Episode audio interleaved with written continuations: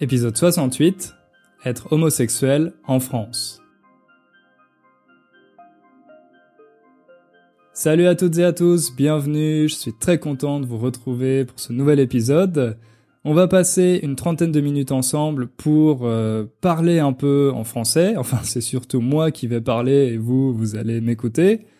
L'objectif de ce podcast, si c'est la première fois que vous l'écoutez, c'est de vous aider à améliorer votre compréhension en français, en particulier votre compréhension orale.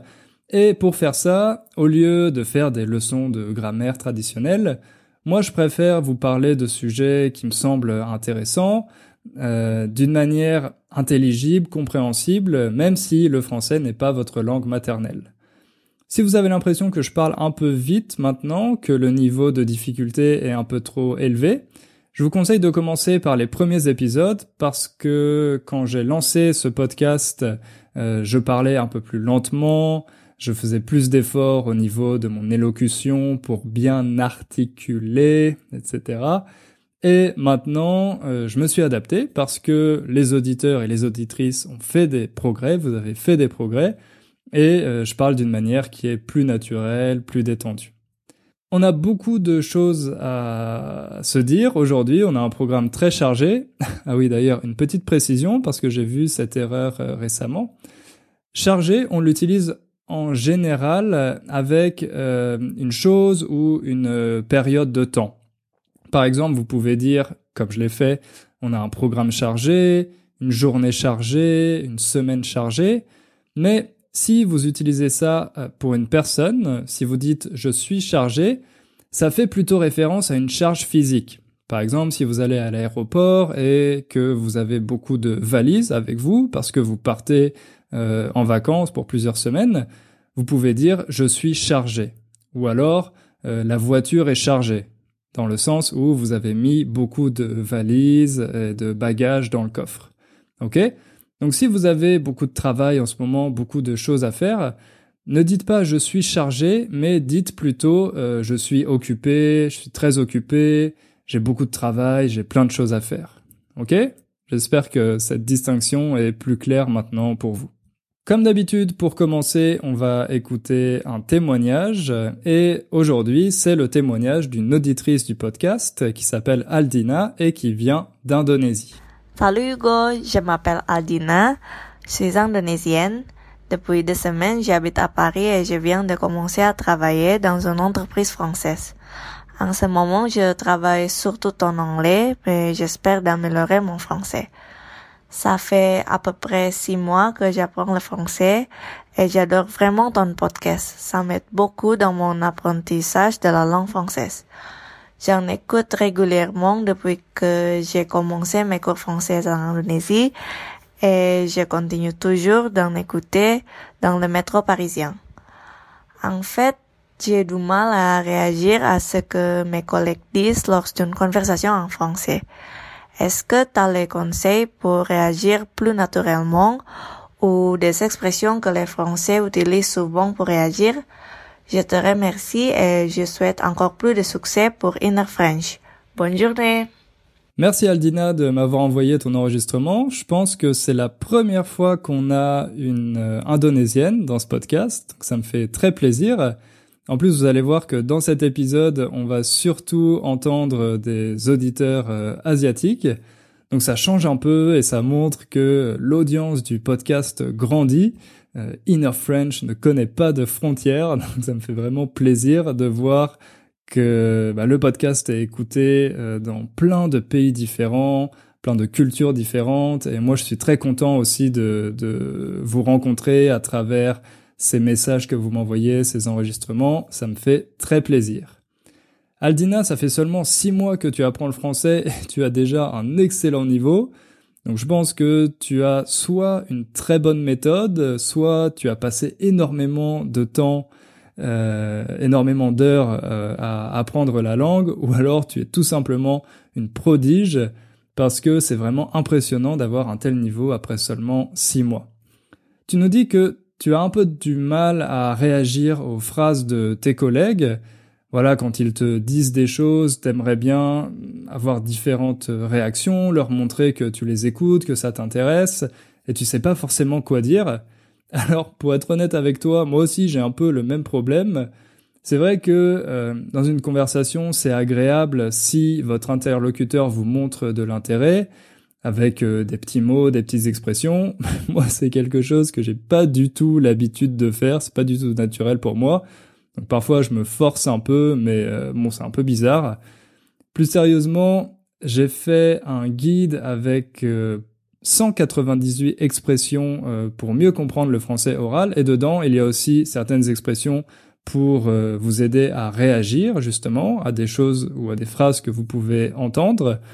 Donc si tu ne l'as pas encore téléchargé, tu peux le trouver gratuitement sur mon site, sur la page guide tout simplement. Et euh, je ferai peut-être une vidéo un peu plus détaillée uniquement sur euh, ce genre de réaction, sur des petits mots qu'on peut utiliser pour exprimer la surprise, l'approbation, etc faut que je trouve un format un peu intéressant pour le faire parce que si c'est juste une liste d'expressions, ça va pas être passionnant à mon avis. Donc je vais réfléchir à ça, je vais essayer de le faire, de le de publier cette vidéo sur ma chaîne YouTube. Mais toi, Aldina, tu as la chance euh, d'être en France, donc tu peux observer les Français dans leur milieu naturel. Et ça, c'est génial parce que tu peux voir directement quelles expressions tes collègues utilisent. À mon avis, c'est la façon la plus naturelle de le faire parce que quand on apprend des expressions ou des phrases toutes faites dans un guide, par exemple, ou dans un livre, on n'a pas toujours le contexte et parfois c'est des livres qui sont un peu démodés, donc les expressions s'utilisent plus vraiment. Du coup, si tu veux être sûr euh, d'utiliser des expressions qui sont euh, toujours d'actualité, on pourrait dire, eh ben, écoute tout simplement tes collègues, prends des notes et essaye de réutiliser certaines expressions euh, que tu entends au travail. À mon avis, c'est la façon la plus naturelle. Moi, c'est ce que je fais également en Pologne. J'apprends le polonais. J'ai la chance de vivre à Varsovie. Donc, je peux, dans mon environnement, entendre différentes expressions. Et parfois, j'ai un petit carnet ou alors je les note sur mon portable pour pouvoir les réutiliser plus tard.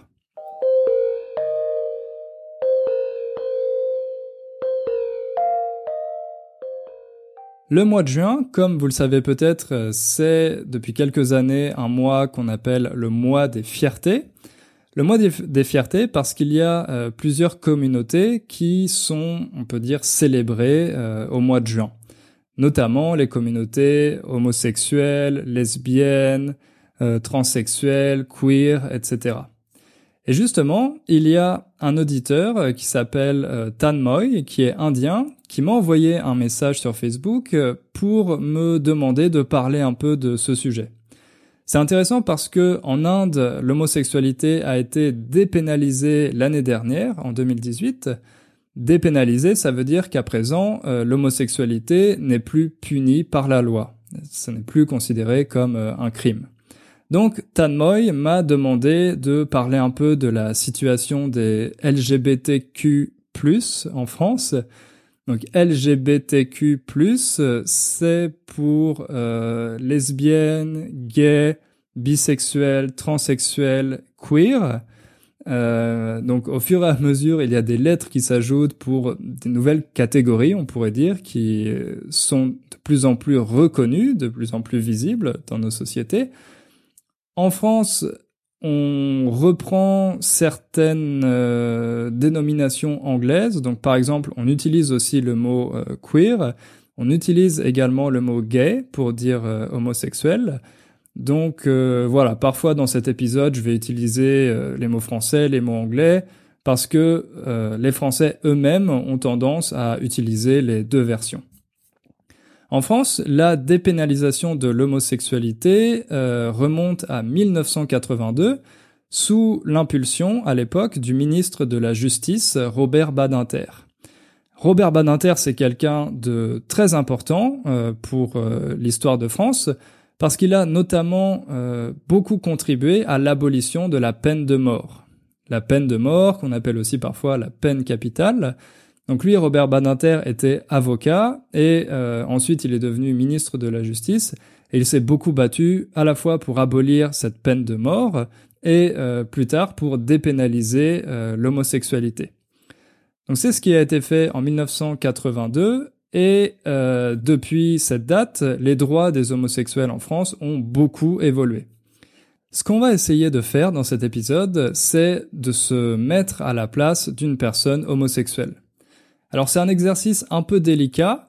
Euh, moi je suis hétérosexuel, donc c'est un peu difficile pour moi d'imaginer exactement par quoi passe euh, une personne homosexuelle mais j'ai euh, lu plusieurs articles, j'ai lu des livres, j'ai vu des films sur ce sujet.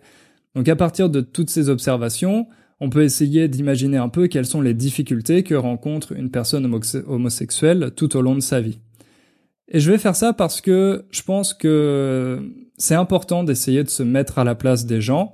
Euh, c'est un message que je répète souvent dans, dans le podcast, mais pour mieux comprendre euh, les autres, pour mieux comprendre leurs difficultés, pour mieux comprendre leurs réactions, eh bien, ça, vaut la peine d'essayer de se mettre à leur place, d'essayer d'imaginer leur quotidien, parce que comme ça, je pense qu'ensuite, on a un peu plus euh, d'empathie.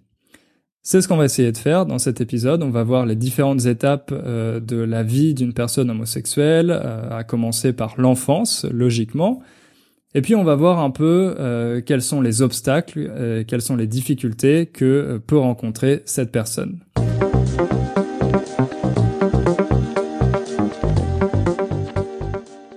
Commençons par l'enfance avec une question, avec un débat qui est assez épineux. La question de savoir si l'homosexualité est quelque chose d'inné ou d'acquis. Quand on dit qu'une euh, caractéristique est innée, ça veut dire qu'on l'a dès la naissance. Donc c'est plutôt quelque chose de biologique, quelque chose qu'on a dans nos gènes. Et en effet, il y a des chercheurs euh, qui se disent que l'homosexualité est quelque chose qui vient des gènes, que certains gènes peuvent provoquer euh, l'homosexualité d'une personne. Et ces chercheurs essayent de détecter justement quels gènes sont responsables de l'homosexualité. De l'autre côté, il y a un autre groupe qui pense que l'homosexualité est quelque chose d'acquis. Autrement dit, quelque chose qu'on acquiert avec le temps, à travers notre environnement, à travers notre éducation. Donc à ce moment-là, l'homosexualité, c'est pas quelque chose de biologique, mais plutôt de psychologique. Et il y a des psychologues et des psychiatres qui essayent de comprendre euh, quels sont les facteurs qui peuvent encourager cette homosexualité. Alors, ça peut être intéressant d'un point de vue scientifique d'essayer de comprendre ça, d'essayer de comprendre si l'homosexualité est plutôt innée ou acquise, mais le problème c'est que souvent, cette question donne lieu à certaines dérives. Qu'on considère l'homosexualité comme quelque chose d'inné ou comme quelque chose d'acquis, il y a dans les deux cas des groupes de personnes qui veulent considérer l'homosexualité comme une maladie soit comme une maladie génétique, soit comme une maladie mentale. Ça, ça a donné lieu à des pratiques assez barbares, par exemple à des lobotomies. Je sais que ça avait lieu en France, euh, aux États-Unis, en URSS. Des lobotomies, autrement dit, on enlevait une partie du cerveau de certaines personnes pour essayer de leur faire perdre leur homosexualité. Il existe également, toujours euh, aujourd'hui, euh, des centres de rééducation où on essaye de traiter les patients pour qu'ils cessent d'être homosexuels. À ce moment-là, on considère que l'homosexualité, c'est plutôt quelque chose qui vient de l'environnement, qui, euh, est lié à la psychologie, et on essaye de traiter ces personnes pour qu'elles euh, arrêtent d'être homosexuelles. C'est vrai que l'homosexualité a été considérée comme une maladie mentale pendant très longtemps, D'ailleurs, euh, elle a été retirée officiellement de la liste des maladies mentales en 1981 en France, donc euh, il y a euh, un peu moins d'une quarantaine d'années, et en 1990 pour l'Organisation mondiale de la santé. Mais cette question de l'homosexualité innée ou acquise, je ne sais pas si elle intéresse beaucoup les enfants homosexuels. À mon avis, ce sont plutôt les parents qui se posent ce genre de questions, ils essaient de comprendre pourquoi leur enfant est homosexuel, surtout les parents qui refusent cette homosexualité. Ils se disent qu'ils ont peut-être commis des erreurs, des erreurs entre guillemets, euh, dans leur éducation et euh, ils culpabilisent à cause de ça, ils se sentent coupables. Mais je pense que quand on est enfant, euh, on ne raisonne pas forcément en termes de sexualité. Quand on a 5 ou 6 ans, on se dit pas euh, je suis hétérosexuel ou je suis homosexuel. C'est des choses qui sont euh, assez abstraites et euh, dont on n'a pas forcément connaissance à cet âge-là.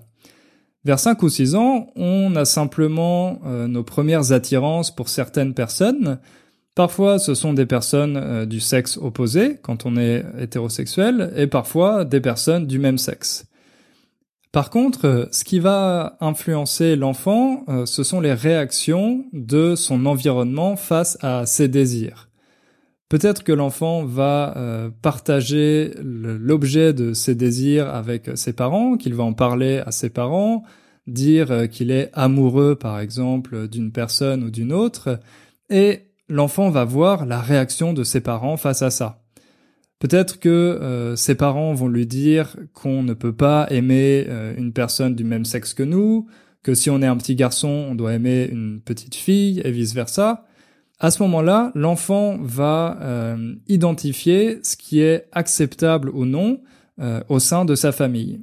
Et ce genre de réactions vont avoir une influence sur la sexualité de l'enfant et comment il se positionne par rapport à ça.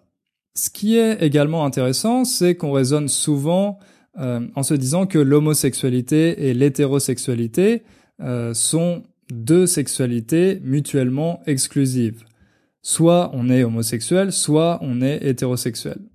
En réalité, c'est pas vraiment le cas, et c'est quelque chose qui est bien connu du milieu scientifique depuis des dizaines d'années, parce qu'une des premières personnes à avoir réfléchi à ce sujet, c'est un professeur de biologie américain qui s'appelle euh, Charles Kinsey. Et lui, il était spécialisé dans l'étude de la sexualité. Et dans les années 30, il a créé une échelle qu'on appelle euh, l'échelle de Kinsey, qui va de 0 à 6. Donc c'est une échelle qui est graduée de 0 à 6. Quand on est à 0, on est 100% hétérosexuel et à 6, on est 100% homosexuel. Mais en réalité, la majorité des personnes se trouvent sur les chiffres intermédiaires, à 1, 2, 3, 4, 5. Très souvent, on se situe entre les deux avec une attirance plus forte pour euh, les personnes du sexe opposé ou les personnes de même sexe. Mais ce sont pas deux sexualités qui sont mutuellement exclusives. Autrement dit, euh, c'est une question qui est beaucoup plus complexe que euh, ce qu'on peut croire quand on voit les débats médiatiques sur ce sujet. Donc c'est intéressant d'avoir euh, le recul scientifique, on peut dire, sur cette question, pour montrer que c'est beaucoup plus subtil que les caricatures qu'on peut voir dans certains médias.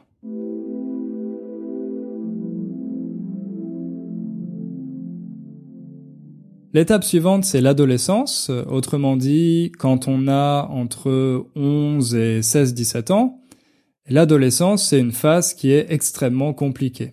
On se pose beaucoup de questions sur notre identité, sur notre sexualité, sur la personne qu'on aimerait devenir, et on n'y trouve pas forcément de réponse. On a énormément de doutes et peu de certitudes. Le problème, c'est que c'est l'âge auquel la sexualité devient plus concrète. Donc on doit trouver des réponses rapidement. Et pour les personnes homosexuelles, c'est encore plus compliqué. Parce que imaginez que vous êtes euh, attiré par quelqu'un, qu'une personne euh, dans votre classe vous plaît beaucoup. La première question, c'est de savoir si vous, vous lui plaisez. Donc ça, c'est une question que se pose tout le monde, les hétérosexuels et les homosexuels. Mais pour les personnes homosexuelles, il y a un deuxième risque, le risque que euh, cette personne ne soit pas homosexuelle, qu'elle ne soit pas attirée par euh, les personnes du même sexe. Autrement dit, il y a un double risque d'être rejeté. C'est vraiment difficile à cet âge-là euh, d'avoir le courage d'avouer son homosexualité à quelqu'un d'autre ou d'avouer son attirance à une autre personne. Ça, c'est quelque chose euh, qui a été très bien illustré par euh, un film qui s'appelle La vie d'Adèle, réalisé par euh, Abdelatif Keshish. C'est un film qui a reçu la Palme d'Or au Festival de Cannes en 2013 et qui raconte l'histoire d'Adèle, une jeune fille de 15 ans, qui, comme toutes ses copines au lycée, commence une relation avec un garçon. Mais cette relation se passe pas très bien euh, Adèle ne ressent pas vraiment d'attirance pour ce garçon, donc ça marche pas et elle décide de le quitter. Et puis, un peu plus tard, elle rencontre euh, Emma, une autre jeune fille qui est un peu plus âgée qu'elle, qui a 22 ans, qui est étudiante aux beaux-arts, elle a les, les, cheveux bleus. Et là, entre Adèle et Emma, c'est le coup de foudre. Autrement dit, Adèle tombe immédiatement amoureuse d'Emma. Le coup de foudre. À ce moment-là, Adèle ressent une réelle attraction et elle va découvrir sa sexualité avec Emma qui euh, a un peu plus d'expérience qu'elle.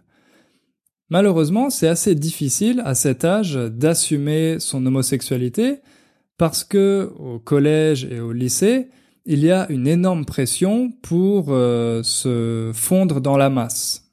Se fondre dans, dans la masse, c'est une expression pour dire que vous allez vous conformer au groupe, que vous allez euh, faire exactement les mêmes choses que le groupe, comme ça vous allez pouvoir disparaître à l'intérieur, se fondre dans la masse. Donc le collège et le lycée, comme euh, tous les élèves se posent énormément de questions sur leur propre identité et peut-être leur propre sexualité, eh bien il y a cette forme de pression, il faut s'affirmer et euh, rejoindre un groupe. Et à ce moment-là, il y a euh, énormément d'élèves qui n'arrivent pas à se conformer, qui n'arrivent pas à rentrer dans un groupe. Et à ce moment-là, ils sont, euh, ils se font attaquer, ils se font insulter par les autres. Et une catégorie d'insultes qui est très populaire dans les cours de récréation au collège et au lycée, ce sont les insultes sur l'homosexualité. En plus de cette pression au collège et au lycée, il y a euh, une pression aussi au sein de la famille. L'adolescence, c'est souvent l'âge auquel les personnes homosexuelles décident de faire leur coming out. Donc oui, vous voyez, on utilise aussi le mot, euh, l'expression anglaise ici. On dit faire son coming out, ou euh, la version française, c'est sortir du placard. une traduction littérale là aussi de l'anglais, sortir du placard. Euh, mais je dirais qu'on l'utilise un peu moins souvent que euh, faire son coming out. Et comme vous pouvez l'imaginer, faire ce genre d'annonce à ses proches, à sa famille, c'est quelque chose qui demande une sacrée dose de courage. Parce que c'est difficile de savoir euh, quelle va être la réaction de notre famille. Est-ce que notre famille va accepter notre homosexualité? Est-ce qu'elle va peut-être être déçue, montrer de la déception? Ou carrément nous rejeter. Après le lycée, on entre vraiment à l'âge adulte et une grande partie des jeunes décident de faire des études. À ce moment-là, pour euh, les personnes homosexuelles, ça peut être une véritable phase de libération parce que beaucoup d'entre elles quittent euh, la ville où euh, ils ont fait leur collège et leur lycée pour aller souvent dans une ville plus grande, dans une université. Je dis que c'est une libération parce que dans les petites villes, c'est souvent plus difficile de vivre son homosexualité au grand jour. Autrement dit, euh, vivre son homosexualité ouvertement. C'est plus difficile parce que dans les petites villes, tout le monde se connaît, donc la famille a peur du quand dira-t-on. Ça, avoir peur du quand dira-t-on, autrement dit, qu'est-ce qu'on va dire de ça, quand dira-t-on euh, c'est une expression pour dire que la famille a peur de euh, des réactions euh, des voisins, des réactions des autres habitants par rapport à l'homosexualité de leur enfant. Certaines familles qui refusent cette homosexualité disent à leur enfant que cette homosexualité leur fait honte, qu'elle provoque de la honte chez elles. Ça, ça a été bien illustré par un roman qui s'appelle En finir avec Eddie Bellegueule. En finir avec Eddie Bellegueule, qui a été écrit par euh, un jeune auteur, Édouard Louis. Donc c'est un roman qui est euh, largement inspiré de sa propre vie, un roman autobiographique.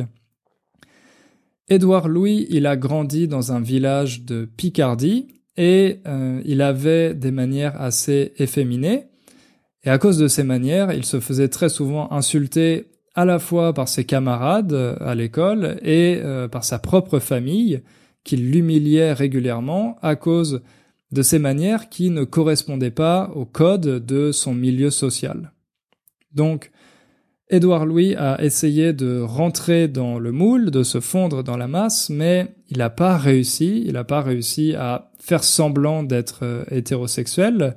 Donc finalement, il a décidé de s'enfuir, d'aller au lycée dans une autre ville, dans laquelle il a euh, découvert un environnement différent où il a pu euh, assumer son homosexualité et la vivre au grand jour. Donc c'est vrai que les grandes villes offre une certaine forme de protection parce qu'il y a un certain, un certain anonymat. Donc on n'a pas peur de croiser quelqu'un qu'on connaît ou qui connaît notre famille. C'est plus facile euh, d'assumer son homosexualité et euh, de se montrer en public euh, avec notre notre compagnon, avec une personne du même sexe. Et puis dans les grandes villes, il y a aussi souvent des quartiers homosexuels, des quartiers gays. Par exemple, en France, à Paris, c'est le quartier du Marais. Un quartier dans lequel, dans les années 80, il y avait beaucoup de bars et de restaurants pour une clientèle gay, qui a permis euh, à ce public de se montrer ouvertement et d'assumer leur homosexualité.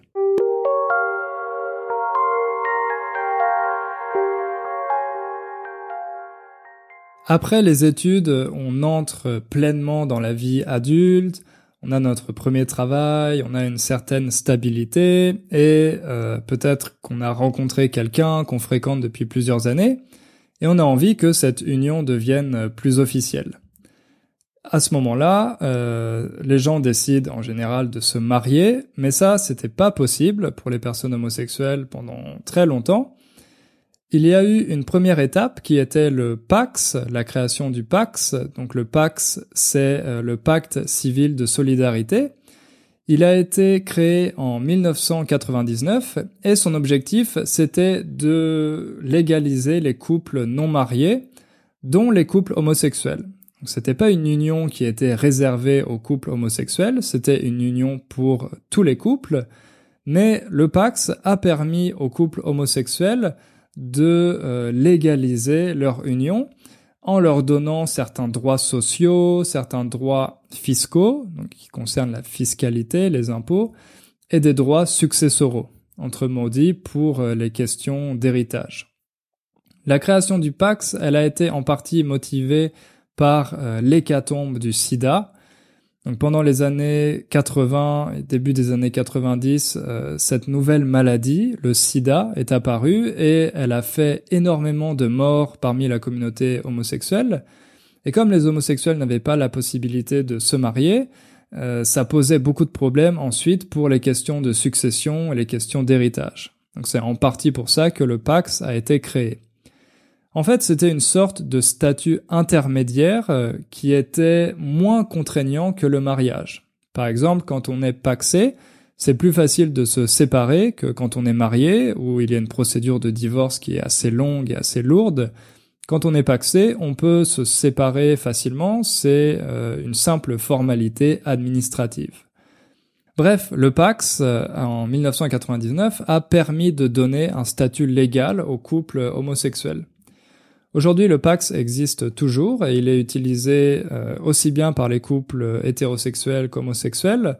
Ça permet de donner plus de flexibilité et ça peut être une première étape avant le mariage.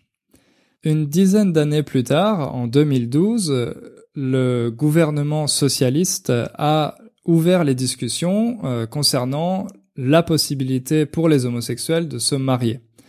Ça, ça a provoqué des débats très intenses. La France a été complètement divisée en deux camps, avec d'un côté euh, les personnes pro-mariage gay, donc les personnes en faveur euh, du mariage homosexuel, et d'un autre côté le camp qui était opposé à cette évolution, qui concernait euh, ou qui était représenté en grande partie par les électeurs de droite, d'extrême droite et les personnes catholiques.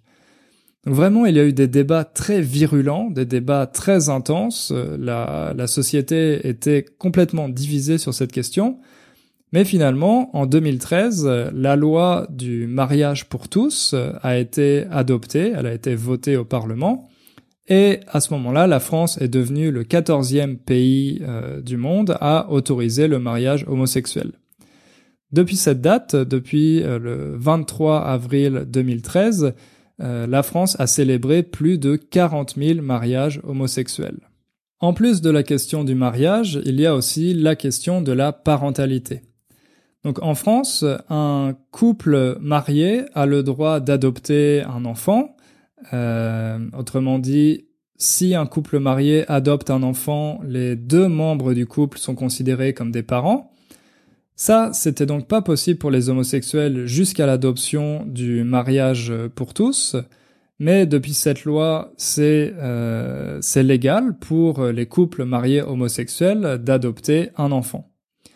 Une autre solution, c'est ce qu'on appelle la procréation médicalement assistée, la PMA.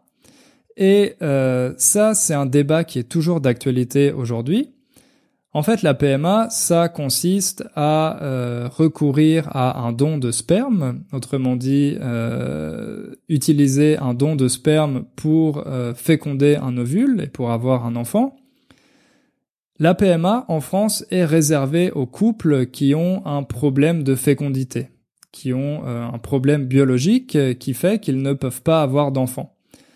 Donc, de facto, euh, les couples homosexuels n'ont pas accès à la PMA en France, à la procréation médicalement assistée, ce qui fait que euh, certaines femmes vont en Belgique ou en Espagne pour se faire inséminer puis ensuite, elles euh, reviennent en France pour avoir cet enfant en France et euh, l'enfant est adopté par la conjointe. Autrement dit, grâce à ça, les deux euh, femmes du couple peuvent être considérées comme parents de cet enfant biologique. Donc ça, c'est une pratique qui est tolérée par la loi, mais c'est pas très pratique parce que ça oblige ces couples à aller se faire inséminer à l'étranger c'est pour ça que le président Emmanuel Macron, pendant la campagne présidentielle, quand il était encore candidat, il a promis d'ouvrir euh, la procréation médicalement assistée euh, à tous les couples, donc également les couples homosexuels. Mais depuis sa promesse, il n'a pas fait de véritable effort dans cette direction parce que, encore une fois, c'est un débat, c'est une question très épineuse en France, ça suscite beaucoup de polémiques. Donc pour le moment, on peut dire que c'est un peu en stand-by.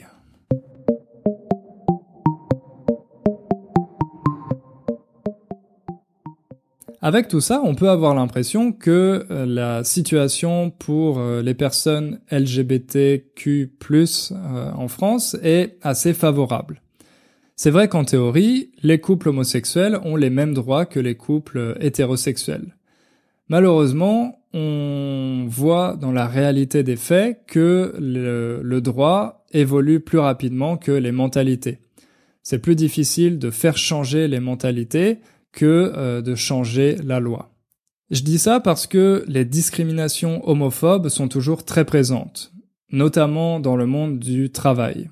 Donc malheureusement, les insultes ne s'arrêtent pas à la cour de récréation. Même plus tard, euh, quand on est adulte et qu'on travaille, on peut être victime d'insultes ou d'agressions de la part de certains de nos collègues. Dans le rapport euh, de SOS homophobie, on voit que la moitié des personnes homosexuelles interrogées décident de ne pas faire leur coming out au travail parce qu'elles ont peur des conséquences. Elles ont peur de la réaction de leurs collègues, mais aussi euh, des, des conséquences, des effets négatifs que ce coming out pourrait avoir pour leur carrière. Ce qui fait que beaucoup de personnes homosexuelles sont obligées de cacher leur sexualité, ce qui peut être assez compliqué parce que au travail, on parle souvent de notre week-end, de nos vacances, de notre conjoint, de la personne qui partage notre vie. Donc c'est quelque chose qui est assez difficile à cacher, qui oblige peut-être à mentir, ce qui fait que c'est difficile d'être à l'aise dans ce contexte.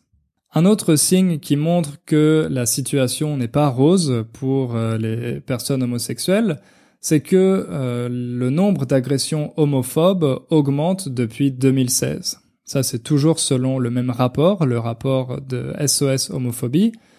Donc c'est des agressions qui peuvent être physiques, des agressions verbales avec des insultes, qui très souvent ont lieu dans les espaces publics suite à un geste d'affection.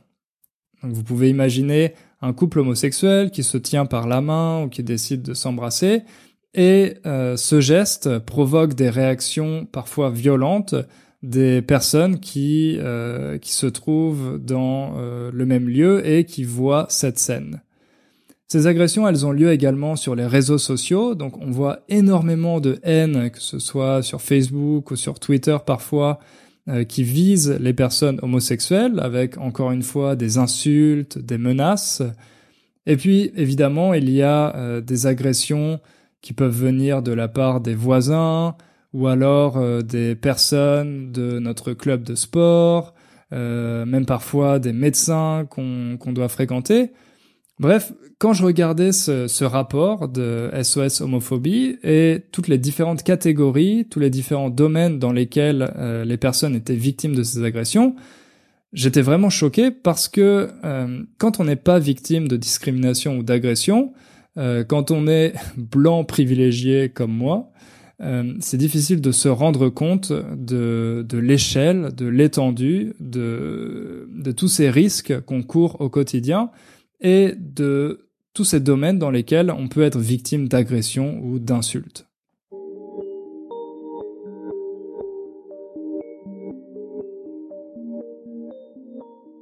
En conclusion, vous voyez que la situation des personnes LGBTQ+ en France a beaucoup progressé au niveau légal. Aujourd'hui, les couples homosexuels ont quasiment les mêmes droits que les couples hétérosexuels. Il reste encore cette question de la PMA, de la procréation médicalement assistée. Mais à côté de ça, euh, le nombre d'agressions physiques et verbales, les insultes, montre qu'il reste encore beaucoup de chemin à parcourir pour que les mentalités évoluent. Avant de finir, on va écouter un deuxième témoignage, celui de Chakrit. Salut Hugo, je m'appelle Chakrit, je suis thaïlandais, mais maintenant j'habite à Pompano Beach. C'est une ville qui se trouve à 60 km au nord de Miami, en Floride, aux États-Unis. Félicitations pour les deux années de ton podcast je trouve que ton podcast est parfait pour mon niveau de français. J'ai commencé d'apprendre le français à l'Alliance française de Bangkok il y a dix ans. À cette époque, je voulais apprendre ma troisième langue. J'ai pensé à apprendre le mandarin, mais je ne voulais pas apprendre à l'écrire. Alors, j'ai choisi le français parce que je connaissais l'alphabet et c'est une des langues internationales. J'ai trouvé ton podcast à travers Google et je suis devenu un fan. Mes épisodes préférés sont ceux du Petit Prince, La Beauté et surtout des vacances en Thaïlande. Je suis ravi que tu t'es diverti là-bas. Merci encore pour ton travail J'attends avec impatience les deux semaines prochaines pour un nouvel épisode. Merci Chakrit pour cet enregistrement. Euh, ça me fait plaisir parce que je vois que tu as une longue histoire avec le français. Ça fait déjà dix ans que tu as commencé ton aventure. Donc ça, ça vous montre que euh, c'est quelque chose qui prend du temps, et je vous le répète souvent. On a euh, dans le podcast beaucoup de témoignages de personnes qui ont appris le français rapidement, donc ça peut être un peu décourageant, mais la règle générale, c'est plutôt qu'apprendre une langue, ça prend des années. C'est un marathon. Donc ne vous découragez pas et faites euh, comme Chakrit, continuez d'apprendre et soyez patient. Ensuite, concernant tes épisodes préférés, bah, sache que tu n'es pas le seul parce que cet épisode sur mes vacances en Thaïlande, c'est un des plus populaires de l'histoire du podcast.